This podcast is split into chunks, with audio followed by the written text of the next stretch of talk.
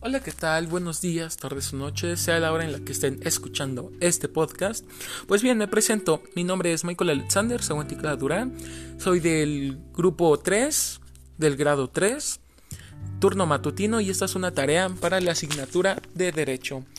El tema que estaremos viendo el día de hoy sería la importancia de la división de poderes, ya sea en México o en el resto del mundo. Pues bien, aunque ya lleva más de 200 años existiendo esa división de, poderes, ha sido una punta de una larga historia mundial de monarquías y poderes absolutos. Como bien sabemos, en, Inglaterra todavía se ocupa todo esto de, de que existe reyes y reinas en el que ya no se elige como no se elige al gobernante, sino que ya viene de generaciones. Si tú naces en una familia real, pues vas a tener todos esos lujos desde nacimiento. Aquí por lo menos en México y en otros muchos, muchos países ya no es así. Ahí radica su importancia ya que comporta una nueva manera de entender la política y el gobierno, en la cual el poder ya no es concentrado totalmente en una sola persona o en una sola familia.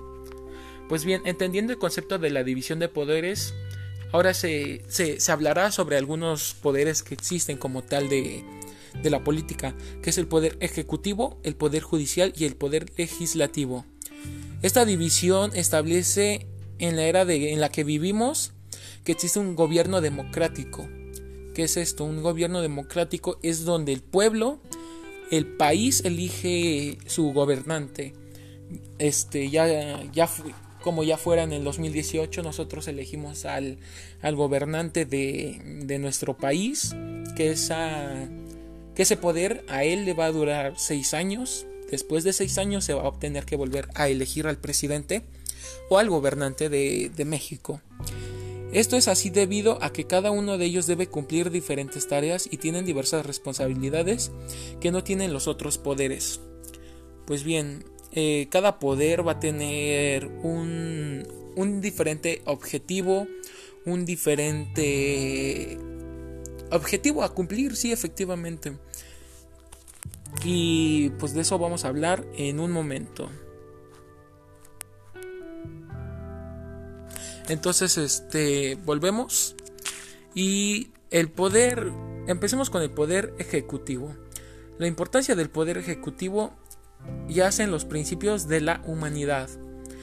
Esto se puede, se refiere, el poder ejecutivo se refiere a que el individuo aprenda al modo de acceso a mejores bienes y recursos. Esto se formó ah, en las primeras aldeas o tribus en distintas comunidades que, que derivaron en las sociedades primitivas. Lo que el poder ejecutivo busca es el bienestar del pueblo, por así decirlo. El poder judicial es el que te va a, impartir la justicia, el que va a impartir las leyes, el que diga esto está bien, esto está mal. Así de fácil se podría este, describir un poder judicial.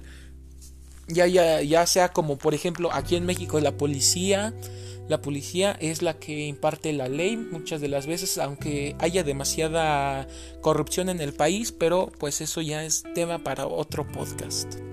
Y ahora la importancia del poder legislativo.